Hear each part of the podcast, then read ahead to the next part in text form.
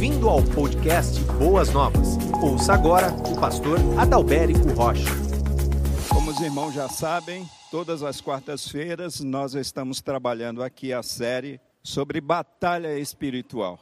Um tema muito oportuno para o momento em que nós estamos vivendo, amados. E o texto em destaque da noite é Efésios capítulo 6, do versículo 10 até o versículo 18. Você já pode abrir aí a sua Bíblia. Antes de ler, eu gostaria de orar com os irmãos. Feche seus olhos. Vamos falar com Deus em mais um momento. Obrigado, Senhor, pela oportunidade que nós temos de estarmos no meio da semana estudando a tua palavra, Pai e que no poder do teu Santo Espírito, essa palavra do Senhor possa ser transmitida ao teu povo, ao teu povo que nos acompanha de casa, quem sabe dos seus trabalhos, e que esta mensagem, ó Deus, venha com poder sobre a vida de cada um deles. É um tema difícil, um tema polêmico, mas um tema necessário, porque nós temos uma batalha muito grande, uma batalha espiritual. E por isso, Pai, nós pedimos que Cristo Jesus venha nos cobrir com as suas santas mãos, com o seu sangue. É a oração que nós fazemos a Ti, Senhor, e oramos no nome de Jesus. Amém e amém. Amados, o título da nossa exposição é Lutando contra as Potestades. Eu gostaria de ler com vocês um texto curto, Efésios, capítulo 6, do versículo 10 até o versículo 18, que diz assim: Finalmente, fortaleçam-se no Senhor e no seu forte poder. Vistam toda a armadura de Deus para poderem ficar firmes contra as ciladas do diabo. Pois a nossa luta não é contra seres humanos, mas contra os poderes e autoridades, contra os espíritos, os dominadores deste mundo de trevas, contra as forças espirituais do mal nas regiões celestiais. Por isso, vistam toda a armadura de Deus, para que possam resistir no dia mal e permanecer inabaláveis depois de terem feito tudo. Assim mantenham-se firmes, cingindo com o cinto da verdade vestindo a couraça da justiça e tendo os pés calçados com a prontidão do evangelho da paz. Além disso, usem o escudo da fé, com o qual vocês poderão apagar todos os dardos ou as setas inflamadas do maligno. Usem o capacete da salvação e a espada do Espírito, que é a palavra de Deus. Orem no Espírito, em todas as ocasiões, com toda súplica e oração. Tendo isso em mente, estejam atentos e perseverem na oração por todos os santos. Amém e amém. Queridos irmãos, eu me recordo, como hoje, uma experiência que eu vivi eu creio que no mês de outubro ou no mês de novembro de 2017. Eu fui assistir um filme, um filme que falava sobre o nascimento de Jesus, lá no shopping Anália Franco, naquele cinema. E alguns irmãos aqui de nossa igreja também foram conosco. E eu fui com os meus filhos e também fui com a minha esposa. E depois que acabou aquela sessão, depois que nós almoçamos, nós retornamos para nossa casa. E no caminho, no retorno para nossa casa, bem naquela avenida chamada Salim Maluf, nós nos envolvemos ali num acidente.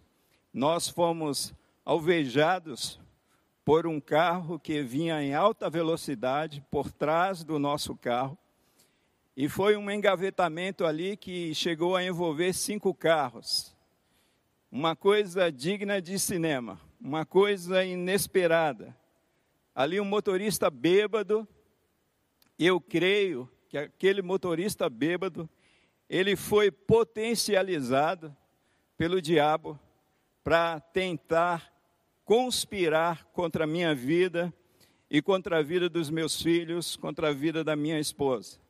De tal maneira que aquele engavetamento nos empurrou para frente, os meus filhos foram arremessados para os bancos dianteiros, para a frente do carro. Eu e a minha esposa tivemos uns trancos no pescoço, ficou dolorido, mas graças a Deus não aconteceu nada além disso conosco. Mas aquele acidente foi tão grande e tão grave que deu perda total naquele carro. Irmãos, eu creio né, que nós estamos num campo de batalha. Eu creio que nós enfrentamos lutas contra esse inimigo terrível que a Bíblia chama de diabo, chama de Satanás. Eu creio que aquele acidente não foi simplesmente um acidente envolvendo uma pessoa bêbada no volante, mas eu creio que foi um acidente onde ali havia uma pessoa pecadora e por trás daquela pessoa pecadora havia espíritos malignos querendo conspirar contra a minha vida e contra a vida da minha família. Não se esqueçam, nós estamos num campo de batalha e neste campo de batalha nós somos odiados pelo nosso inimigo. Quando eu estava estudando sobre esse tema, eu me lembrei do reverendo Hernandes Dias Lopes, em 2005, eu peguei alguns estudos dele na época, na ocasião, e o tema que ele estava desenvolvendo naquela revista de escola bíblica dominical era a igreja em campo de guerra. E na introdução do seu estudo, o reverendo Dias Lopes dizia o seguinte: que a vida do cristão, que a vida cristã, ela não é uma colônia de férias mas a vida do cristão aqui neste mundo é um campo de batalha. E aqui eu abro um parêntese para refletir com vocês sobre esta afirmação desse grande pastor, desse grande expositor da palavra. Amados, muitas pessoas achavam e até acham, ainda hoje, que a partir do momento que elas se convertessem a Cristo Jesus, elas viveriam sem lutas nesta vida. Isso é um ledo engano, porque quando nós nos convertemos a Cristo Jesus, é aí que as lutas aumentam. É aí que nós enfrentamos lutas grandes na, nas nossas vidas. É aí que parece que o fogo arde ainda mais sobre a vida daqueles que não somente carregam a imagem e semelhança de Deus em suas vidas, mas que carregam a pessoa viva do Cristo vivo dentro de suas vidas. Quando nós nos convertemos, nós enfrentamos grandes lutas, porque antes nós éramos aliados do inimigo. E a partir do momento que nos convertemos a Cristo Jesus, nós nos tornamos adversários desse inimigo chamado Satanás, chamado Diabo. Só para vocês terem uma ideia a respeito disso, o apóstolo Paulo, quando ele está escrevendo a sua segunda carta a Timóteo, no capítulo 3, versículo 12, ele diz assim: que de fato, todas as pessoas que desejam viver piedosamente ou piamente haverão de padecer grandes perseguições. Então, de fato, o pastor Hernandes Dias Lopes, ele foi muito feliz na sua colocação, quando ele afirma que a vida cristã, ela não é uma colônia de férias, mas ela é um campo de batalha. Ele segue um pouquinho mais no seu argumento, quando ele diz que quem não é um guerreiro, nesta luta, ninguém pode ficar neutro. Quem não é um guerreiro será uma vítima. Trata-se de uma guerra espiritual. E aí eu fiquei pensando a respeito dessa, dessa fala dele, quando ele diz que não existe neutralidade nessa batalha. Ou você está do lado de Deus, ou você está do lado do inimigo. Ou você pertence a Deus, ou você pertence ao maligno. Daí eu me lembrei de uma ilustração que uma faz muito tempo que eu ouvi essa ilustração. E essa ilustração dizia que havia algumas pessoas em cima de um muro e algumas pessoas do lado de, do muro e outras do outro lado do muro. Do lado direito do muro, ali estavam os céus. E do lado esquerdo do muro, ali estava o inferno. E aquelas pessoas que estavam nos céus ficavam falando: olha, pula do muro, pula do muro. E aquelas pessoas que estavam ali no inferno, elas ficavam caladas. E aquelas pessoas que estavam no céu, do lado direito do muro, ficaram inquietas com aquilo. E aí elas perguntaram: Ué, por que vocês que estão do outro lado, do lado das trevas, não pedem para elas pularem do muro? E aí aquelas pessoas que estavam lá no inferno disseram: A gente não pede para pular do muro, porque o muro é nosso. Quem está na neutralidade está do lado do inimigo. Mas quem decidiram por Cristo Jesus está lutando contra esse inimigo chamado Satanás. Então, amados, nesta guerra, nesta batalha, não existe neutralidade. Ou você está lutando do lado de Deus, ou você está nas mãos do inimigo. Paulo diz em Efésios capítulo 2, versículo 1 até o versículo 2, e às vezes a gente passa muito rapidamente por esse texto, mas esse texto descortina uma grande verdade, amados. Ele diz assim: Olha, vocês já estavam mortos em suas transgressões e pecados, nos quais costumavam viver, quando seguiam a presente ordem deste mundo e o príncipe do poder do ar, o espírito que agora está atuando nos que vivem na desobediência. Amados, o apóstolo Paulo está nos dizendo, está confirmando, que antes da nossa conversão, antes de entregarmos as nossas vidas para Cristo e recebê-lo como nosso Senhor e o nosso Salvador, nós pertencíamos ao maligno, nós fazíamos, embora a nossa vontade, nós estávamos fazendo a vontade de Satanás, com os nossos atos pecaminosos. O reverendo Hernandes Dias Lopes, ele cita nessa, nesse estudo a igreja em campo de guerra, ele vai falar sobre dois perigos ou dois extremos que muitas vezes quando nós falamos sobre batalha espiritual, nós podemos correr ou ir para um extremo ou ir para o outro extremo. Se eu não me engano, o pastor Joseniel, na sua palavra, na última quarta-feira, até mencionou sobre este assunto. Ele diz assim: hoje, muitas pessoas incautas negam a existência do diabo, pessoas que desconhecem o seu poder, suas armas, seus agentes, suas estratégias, pessoas que acham que o diabo é apenas uma energia negativa que está dentro do próprio homem ou até, quem sabe, um ser mítico que apenas existe na mente fraca daqueles que não alcançaram a plena luz da razão. Esse é um extremo. Pessoas que estão subestimando o inimigo. As outras pessoas são pessoas que estão superestimando o inimigo, ou seja, colocando o inimigo lá em cima, nas alturas. E ele diz assim: aqueles que falam mais do diabo do que de Deus. Falam tanto do seu poder, de suas armas e estratégias, que estão subestimando o poder de Deus. Nós precisamos entender, amados, com isso, que houve uma rebelião nos céus. Há muitos anos, a Bíblia vai falar a respeito disso, que Lúcifer, ele arrebanhou um terço do exército celestial.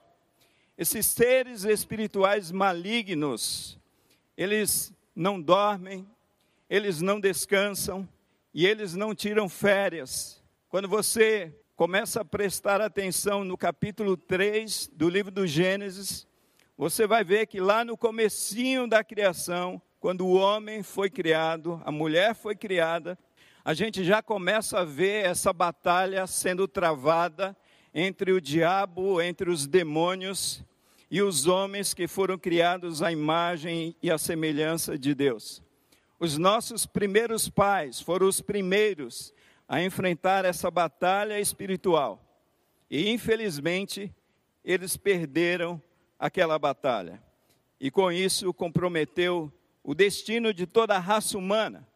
Mas Deus foi grande em misericórdia para conosco, amados, preparando o Salvador, o seu Filho Jesus Cristo, que veio e com a sua obra na cruz do Calvário, sua ressurreição ao terceiro dia, ele esmaga a cabeça da serpente e toda a obra de Satanás. O fato é que a partir daquele momento da queda do homem, o homem morreu espiritualmente. O homem natural está sob o domínio de Satanás, na potestade de Satanás, conforme está registrado em Atos capítulo 26, versículo 18 na casa de Satanás, conforme está registrado em Lucas 11, do versículo 20 até o versículo 22.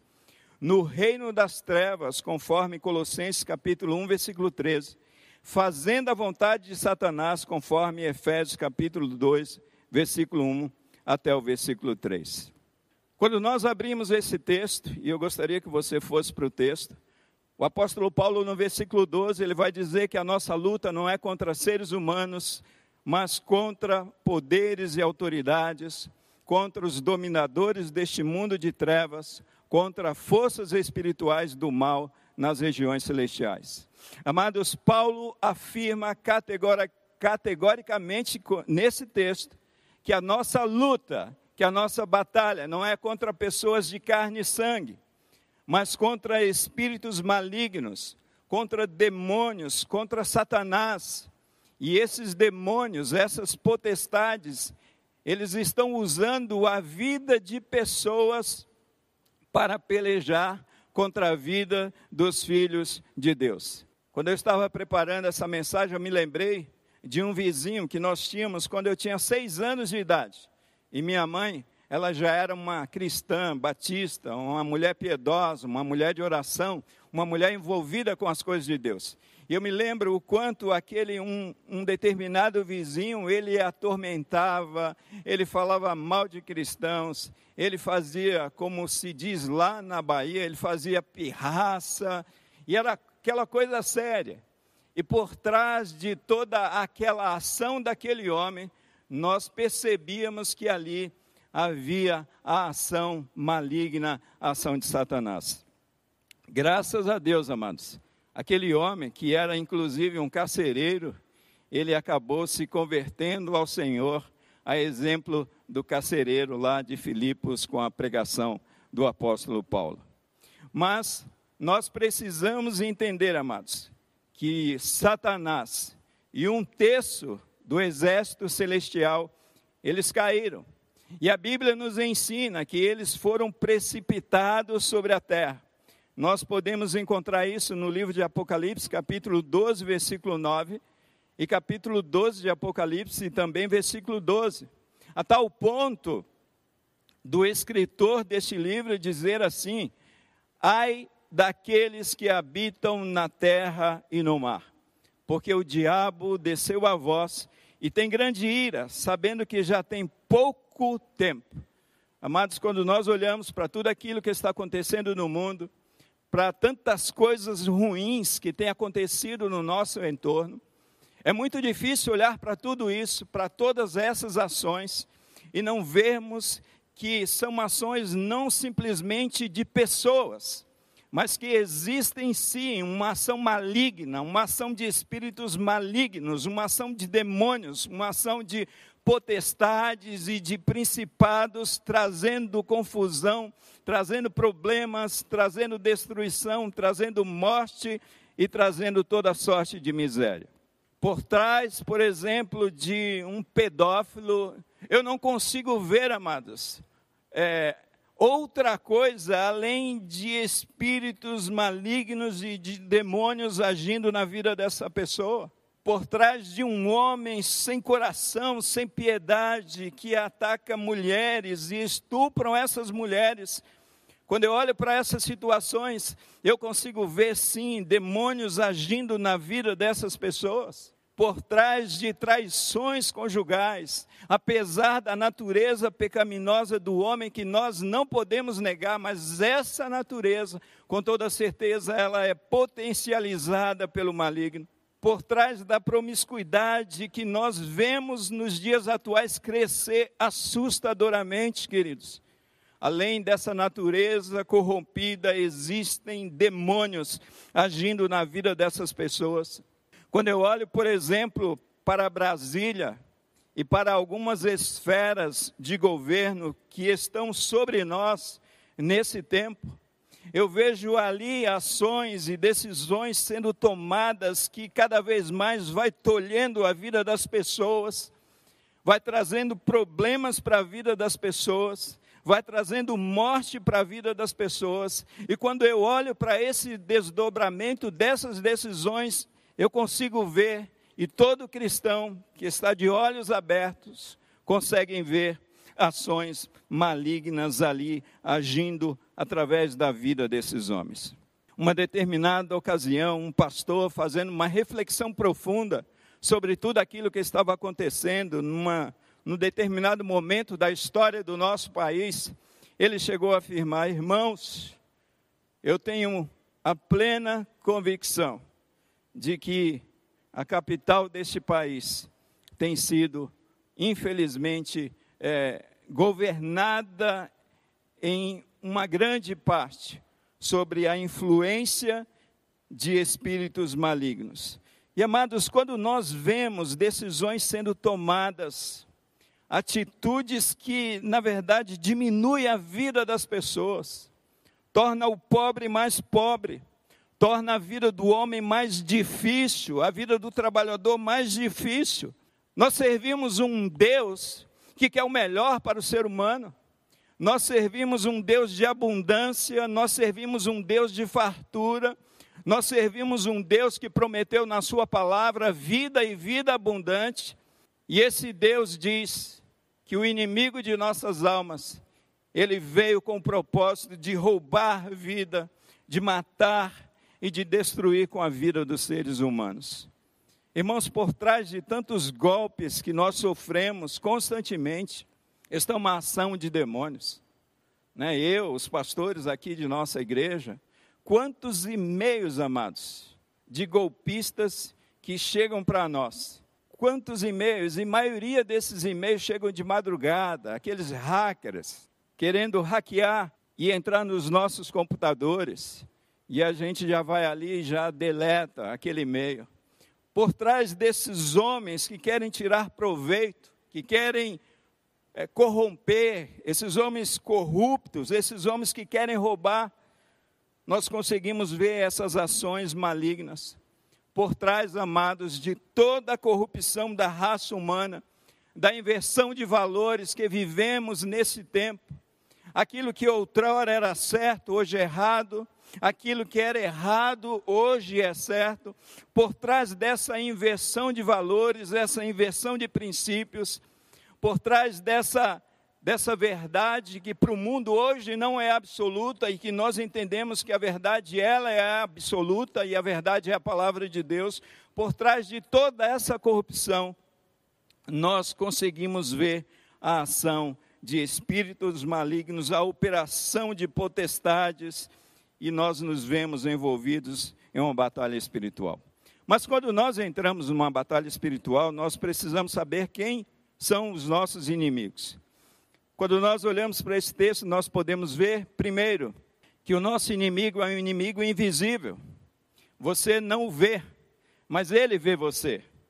Ou melhor, você só consegue vê-lo quando seus olhos são abertos, como os olhos de Gease foram abertos para ele poder perceber né, que havia uma batalha e havia um exército aliado ao povo de Deus. Mas, via de regra, o nosso inimigo é invisível, ele nos vê em 24 horas, ele escuta as nossas palavras, ele vê os nossos atos, ele vê os nossos gestos, ele observa os nossos olhares, onde estão os nossos olhares, as nossas atitudes e os nossos comportamentos. Segundo, O inimigo é maligno. Olha só, a Bíblia chama o inimigo de diabo, Satanás, assassino, ladrão, mentiroso, destruidor, tentador, maligno, serpente, dragão. E ele tem o poder de matar, roubar e destruir. O nosso inimigo é um inimigo maligno. O nosso inimigo é um inimigo astuto. A Bíblia diz que ele se disfarçou como serpente, a Bíblia diz que ele se disfarça como anjo de luz, e ele pode se disfarçar como um ministro de Deus. E amados, creiam, se a gente não tomar cuidado, se a gente não tiver discernimento, é muito possível ouvirmos hoje alguns segmentos religiosos ditos evangélicos com homens que não têm nenhum tipo de relacionamento com Deus. E por que afirmamos isso? Afirmamos isso pela palavra, afirma, pela palavra que tem sido pregada, afirmamos isso pelo testemunho que esses homens têm dado, e afirmamos isso pela palavra que recebemos de Jesus Cristo, quando ele diz que naquele dia muitos chegarão diante dele, Senhor, em teu nome não profetizamos, em teu nome não expulsamos demônios, em teu nome, em teu nome não fizemos a tua obra, e Jesus Cristo vai dizer para aqueles homens que eram ministros supostamente ministros do Evangelho, Jesus vai dizer para eles: Eu não vos conheço. Então, Satanás, ele é astuto, o inimigo é astuto. Mas o texto diz que esse inimigo é persistente. Significa dizer quando os demônios são derrotados, eles buscam novas estratégias. Se você se lembra de, de Mateus capítulo 4 e Lucas capítulo 4, na tentação de Jesus, especialmente Lucas, Lucas afirma que Satanás deixou Jesus Cristo até momento oportuno. Ele não desiste, ele é persistente, ele não vacila. Quando nós olhamos para esse texto, em quinto lugar, nós percebemos que o inimigo é numeroso. O texto diz que são potestades, príncipes, são demônios, são vários inimigos. E nos lembrando aqui que Satanás ele ceifou, ele ele arrebanhou um terço do exército celestial. Em sexto lugar, o inimigo é oportunista, amados. Nós não devemos deixar a armadura de Deus de lado, pois esse inimigo poderá nos atacar a qualquer abertura que nós dermos para ele. Talvez você tenha um questionamento sobre a questão da proteção divina. É, o pastor está falando a respeito dessas características do inimigo, da batalha que nós enfrentamos. Mas, pastor, muitas vezes nós somos tentados a dizer assim, irmãos, mas Deus não é o guarda de Israel, e a Bíblia diz que ele é o guarda que não dorme nem cochila. Pastor, Deus não protegeria os seus filhos? E se você está fazendo essa pergunta, se essa pergunta passou por alguma razão pelo teu coração, eu diria que a Bíblia diz que Deus nos protege. Sim, Deus nos protege. Mas eu penso, amados, de acordo com a Escritura Sagrada, que aquilo que nós podemos fazer, Deus não irá fazer por nós. Lembre-se que Deus nos deu uma armadura espiritual. Né? No, no bojo desse texto, aí na tua Bíblia vai estar tá lá escrito no título, a armadura de Deus, ou armadura espiritual. Paulo vai dizer que nós devemos tomar toda a armadura de Deus para usarmos contra os ataques de Satanás. E quando eu olho para esse texto, quando eu leio esse texto, eu percebo que sim, Deus nos protege. E nos protege de que maneira? Nos dando a armadura espiritual para nós vencermos as nossas batalhas contra o nosso inimigo. Portanto, queridos, cabe a cada um de nós usarmos essa armadura de Deus. Quando eu olho para esse texto, amados, eu vejo que essa armadura espiritual tem, uma, tem finalidades. E a primeira finalidade que eu encontro está aí no versículo 11.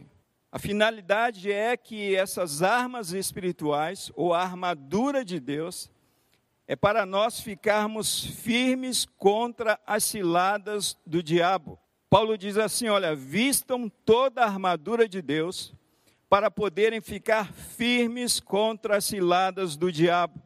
A segunda finalidade que Paulo nos traz aqui nesse texto está no versículo 13. Paulo diz que a finalidade das armas espirituais é para resistirmos no dia mal. Paulo diz assim: por isso, vistam toda a armadura de Deus para que possam resistir no dia mal e permanecer inabaláveis depois de terem feito tudo. O dia mal, ele é um dia que chega na vida do cristão. Eu diria que o dia mal é aquele dia onde parece que tudo dá errado. Aquele dia onde as contendas começam a florar dentro da sua casa, com seus filhos, com a sua esposa, de repente você vai sair de casa, o portão da garagem não abre, queimou o motor, e quando você consegue sair, você bate o seu carro na saída da garagem. Esse é o dia mau. O dia onde você tenta de tudo e de repente você só encontra oposição, só encontra lutas na sua vida. E Paulo vai dizer que essas armas espirituais é para você resistir você colocar resistência nesse dia mal.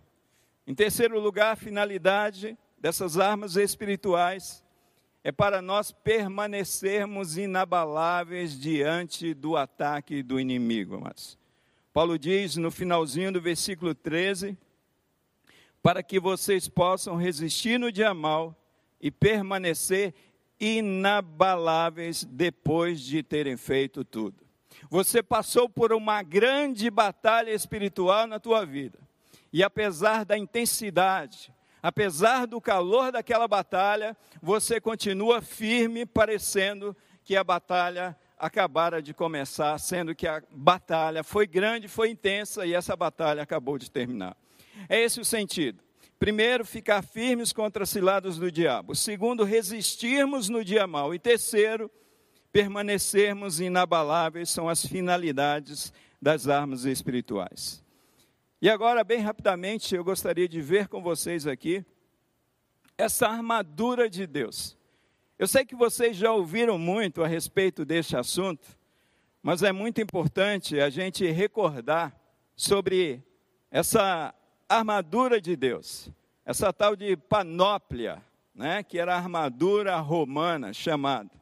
A primeira, o primeiro componente dessa armadura que nós podemos ver, Paulo fala aí no versículo 14, que é o cinto da verdade. Paulo diz que nós devemos nos cingir com o cinto da verdade. Irmãos, o cinto na armadura do soldado romano, o cinto segurava toda aquela armadura. E Paulo chama esse cinto aqui na palavra de Deus de o cinto da verdade. A verdade aqui que Paulo queria se referir é a verdade tanto da palavra de Deus, quanto viver de acordo. Você viver uma vida justa, uma vida correta, uma vida sem engano, uma vida sem mentira. Irmãos, a gente sabe que o diabo, ele é o pai da mentira. E todas as vezes que o cristão anda contrário à palavra de Deus, com meia conversa, com meios termos, com mentiras.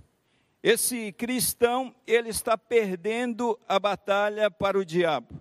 Quando nós falamos a verdade, quando nós vivemos a verdade, independente do custo que nós iremos pagar por conta de viver a verdade e de falar a verdade, essa verdade bloqueia todo o intento satânico contra a tua vida. A verdade, na verdade, impede o avanço da malignidade do mundo.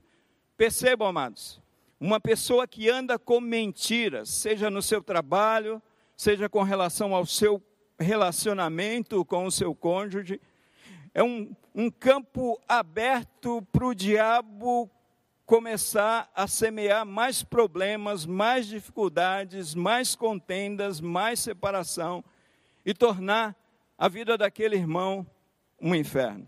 Paulo vai dizer, Paulo vai trazer o primeiro componente para nós nessa armadura que nós devemos estar cingidos com o cinto da verdade, lembrando que o diabo é o pai da mentira e que nós nascemos de novo, nós nascemos da palavra da verdade e nós temos, amados, que falar a verdade sempre. O segundo componente desta armadura que Paulo traz aqui para nós também no versículo 14 é a couraça da justiça. Paulo diz que nós devemos estar vestido com a couraça da justiça, cingido com o cinto da verdade, mas vestindo a couraça da justiça. Aquela couraça servia para proteger toda essa parte torácica aqui do soldado, e aquela couraça, ela protegia os órgãos vitais, amados, do soldado especialmente o seu coração, que é o órgão principal do corpo humano. Então, Satanás, ele tenta colocar aqui no coração do cristão dúvidas com relação à sua salvação. Satanás começa a lançar culpa ao coração do, dos cristãos. Um homem muito conhecido de cada um de nós, chamado Lutero, o Lutero viveu essa dificuldade. Satanás impunha culpa sobre a vida de Lutero, culpa sobre a vida de Lutero. E Lutero carregava essa culpa até que Lutero, ele, ele leu no livro de Romanos que o justo será justificado não pelas obras da lei, mas pela fé em Jesus Cristo. E a partir do momento que Lutero, ele, ele teve no seu coração essa verdade, ele teve conhecimento dessa verdade, ele vestiu aqui a couraça da justiça e ele venceu essa batalha contra o inimigo. Amados, para nós vencermos essa batalha contra o inimigo, essa culpa que o inimigo lança sobre nós, falando a respeito do nosso pecado, falando a respeito da nossa indignidade. Nós precisamos nos apegar à justiça de Deus que está em Cristo Jesus, porque Jesus Cristo nos justificou diante de Deus, ele levou o nosso pecado, ele pagou o preço do nosso pecado, ele cumpriu toda a justiça de Deus, ele cumpriu toda a lei de Deus por essa razão. Ele tomou o nosso lugar e fomos justificados pela fé nele e somente nele. A couraça da justiça, amados. Este é o segundo elemento, ou o segundo componente que o cristão deve colocar sobre si nessa batalha contra o inimigo. Principalmente essa batalha onde o cristão sofre muitas acusações com relação à sua salvação, com relação à culpa e com relação aos seus pecados. Um terceiro componente é o calçado do evangelho da paz. Está no versículo 15, Paulo diz assim: tendo os pés calçados com a prontidão do evangelho da paz. Literalmente aqui eram sandálias ou botas que aqueles soldados calçavam para ir para a guerra, que fazia parte de toda essa indumentária, de toda essa vestimenta de guerra. Haviam perigos ali naqueles terrenos para os pés, e aqueles soldados, eles precisavam pisar com firmeza no chão. Seus pés precisavam estar firmes, amados, no campo de batalha. Então aqueles soldados, eles usavam sandálias ou botas com cravos para ficarem firmes diante daqueles terrenos difíceis que eles andavam, que eles corriam, que eles caminhavam. Calçar o evangelho da paz significa dizer que onde o soldado de Cristo anda, esse soldado de Cristo que somos nós deve levar o Evangelho, porque é o Evangelho da paz, é o Evangelho de Cristo, amados, que destrói toda inimizade entre os homens e Deus. Quando nós levamos o Evangelho da paz sobre, sobre a vida das pessoas, dentro da nossa família, dentro das comunidades em que nós estamos inseridos, nos nossos ambientes de trabalho, nos lugares onde andamos, seja na padaria, seja no açougue, onde quer que estejamos, quando nós levamos o evangelho da paz, nós destruímos da vida daquelas pessoas as fortalezas de Satanás. Essas fortalezas caem e dessa maneira o inimigo é vencido. Amados, deixa eu falar uma coisa muito importante para vocês nessa noite. Você sabe que as nossas maiores lutas, elas são enfrentadas em lugares onde o evangelho ele não é pregado. Quanto menos a gente pregar o evangelho, mais luta nós enfrentaremos, porque nós estaremos lidando com pessoas que estão sendo manipuladas, marionetadas pelo diabo. O quarto componente é o escudo da fé. Paulo diz no versículo 16: usem o escudo da fé. O escudo da fé não deve ser largado pelo cristão. Havia muita chuva de pedras, amados, e flechas numa batalha. O escudo servia para proteger o guerreiro. Uma das armas terríveis que Paulo traz nesse texto eram os dardos inflamados, porque não apenas esses dardos feriam, mas também eles, esses dardos acabavam incendiando os soldados. O diabo Conforme o, o pastor Dias Lopes, na sua exposição, ele diz: o diabo lança dados inflamados em nossos corações e mentes. As mentiras, os pensamentos blasfemos, aquelas bobagens que passam pela tua mente, aquelas ações que muitas vezes você quer ter contra determinadas pessoas que te ofenderam, que te magoaram são os dardos inflamados do maligno. Aquelas decisões precipitadas que muitas vezes os casais tomam em momentos de, de, de fervor, de uma discussão, de separação. Muitas vezes de palavras que não deveriam ser ditas.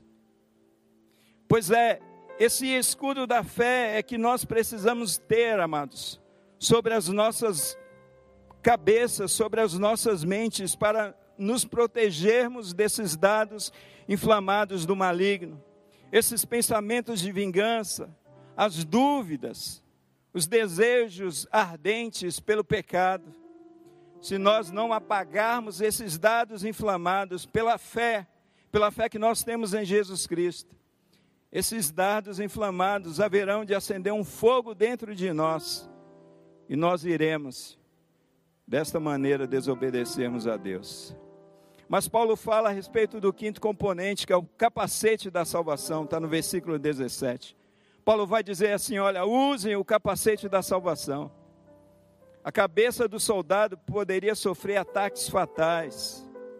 O capacete, na maioria das vezes, era feito sob medida, para proteger totalmente totalmente a cabeça do guerreiro de flechas e espadas.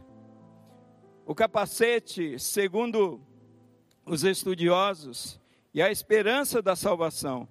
E segundo aquilo que Paulo escreve em 1 de Tessalonicenses capítulo 5, versículo 8, o capacete aqui desta arma espiritual, na verdade é essa esperança da salvação que nós temos firmemente no nosso coração em Cristo Jesus. Satanás ele tenta atacar a mente do cristão. E quando nós olhamos lá para o Éden, nós vemos Satanás atacando a mente do primeiro casal, colocando em dúvida a palavra de Deus que foi semeada ali no coração de Adão e Eva.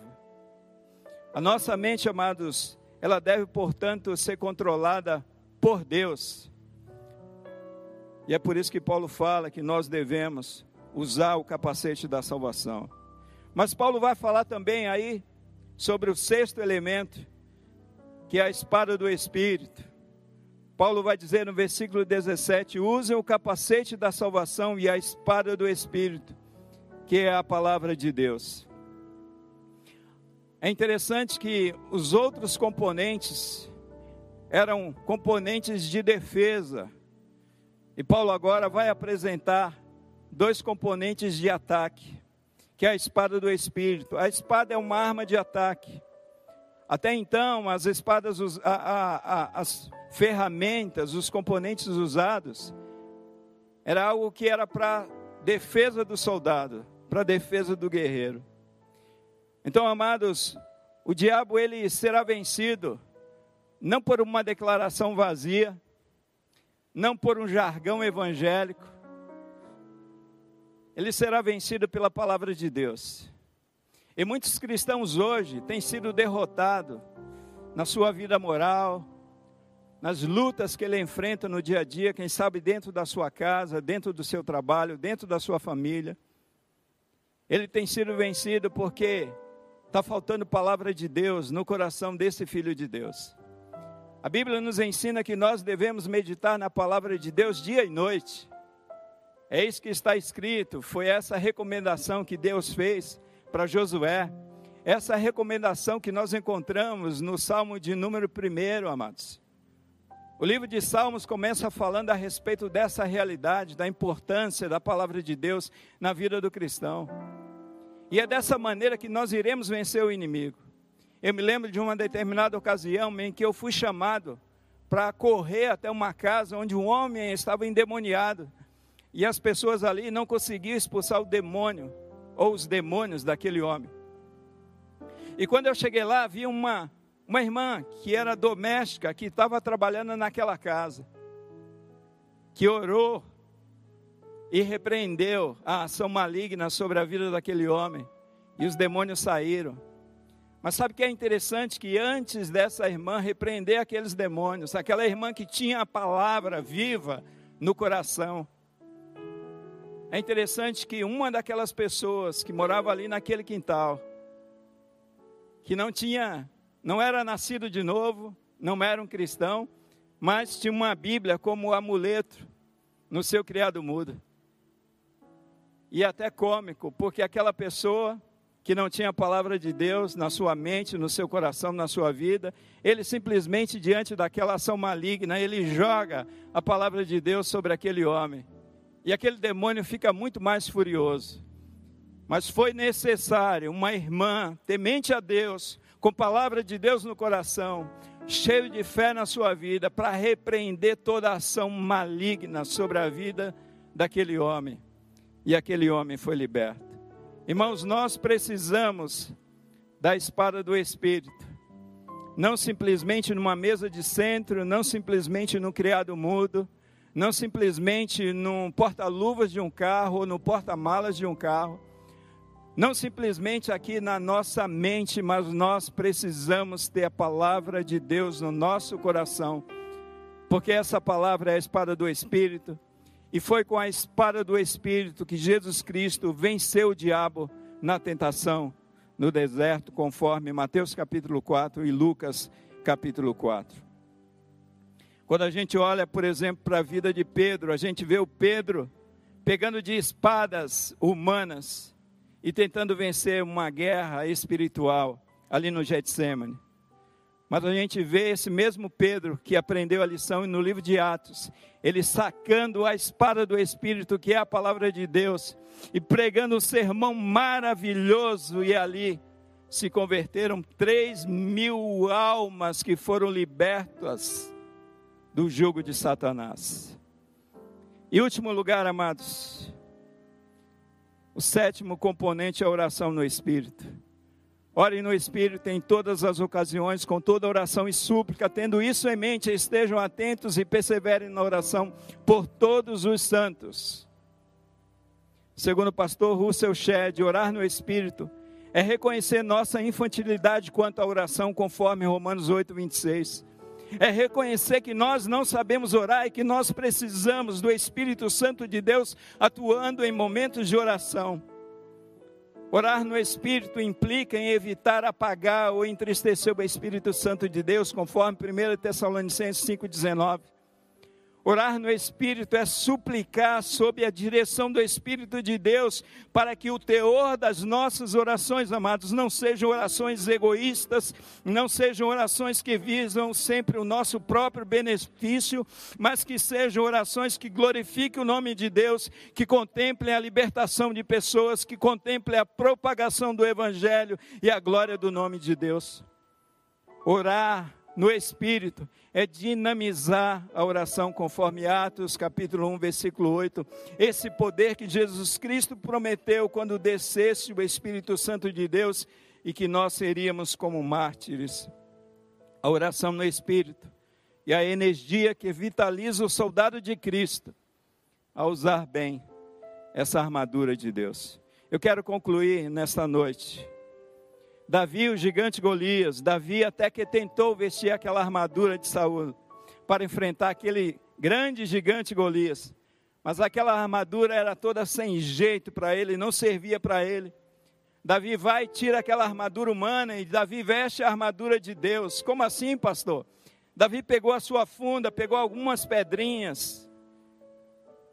Sabe o que é interessante? Quando a gente percebe que Davi não colocou a sua confiança na sua funda nem naquelas pedras.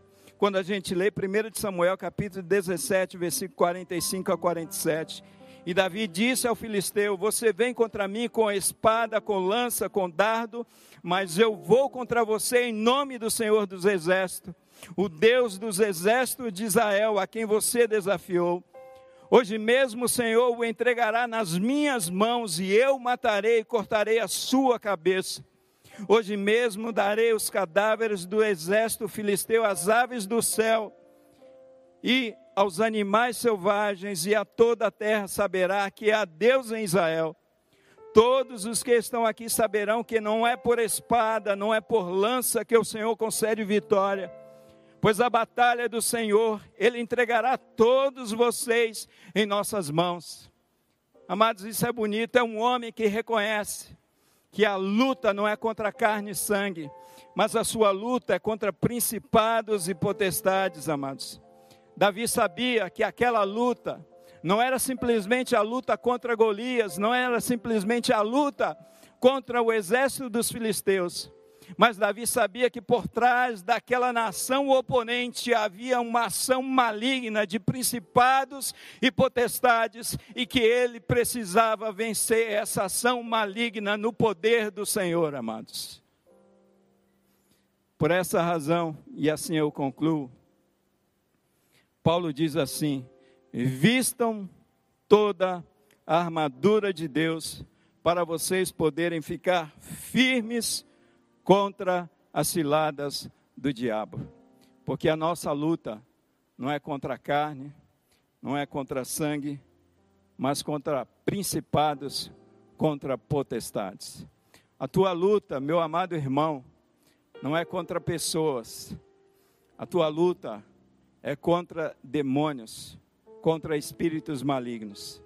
E essa batalha espiritual, você só pode vencer com armas espirituais que Deus gratuitamente deixou à tua disposição.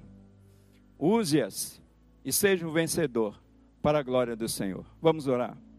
Querido Deus, nosso Pai, eu te agradeço, ó Deus, porque nós não estamos sozinhos nessa batalha, Pai. Obrigado porque o Senhor nos, nos deu uma armadura espiritual. Uma armadura em que nós podemos confiar, Pai. Uma armadura em que nós podemos vencer o inimigo de nossas almas. Quem sabe num momento como esse existem muitos filhos teus que estão passando por essas batalhas, essas pelejas e que eles possam se lembrar que existe, existe uma armadura de Deus à disposição de cada um, um deles, Pai. E com essa armadura, com o poder do Senhor sobre as suas vidas, com toda certeza, eles irão vencer essa batalha. Pai, nós te agradecemos, porque em Cristo Jesus e com essa armadura de Deus, nós somos mais do que vencedores. É a nossa oração e nós oramos no nome de Jesus. Amém. Você ouviu o podcast Boas Novas? Que Deus te abençoe e nunca se esqueça que, em Boas Novas, a gente sempre se encontra.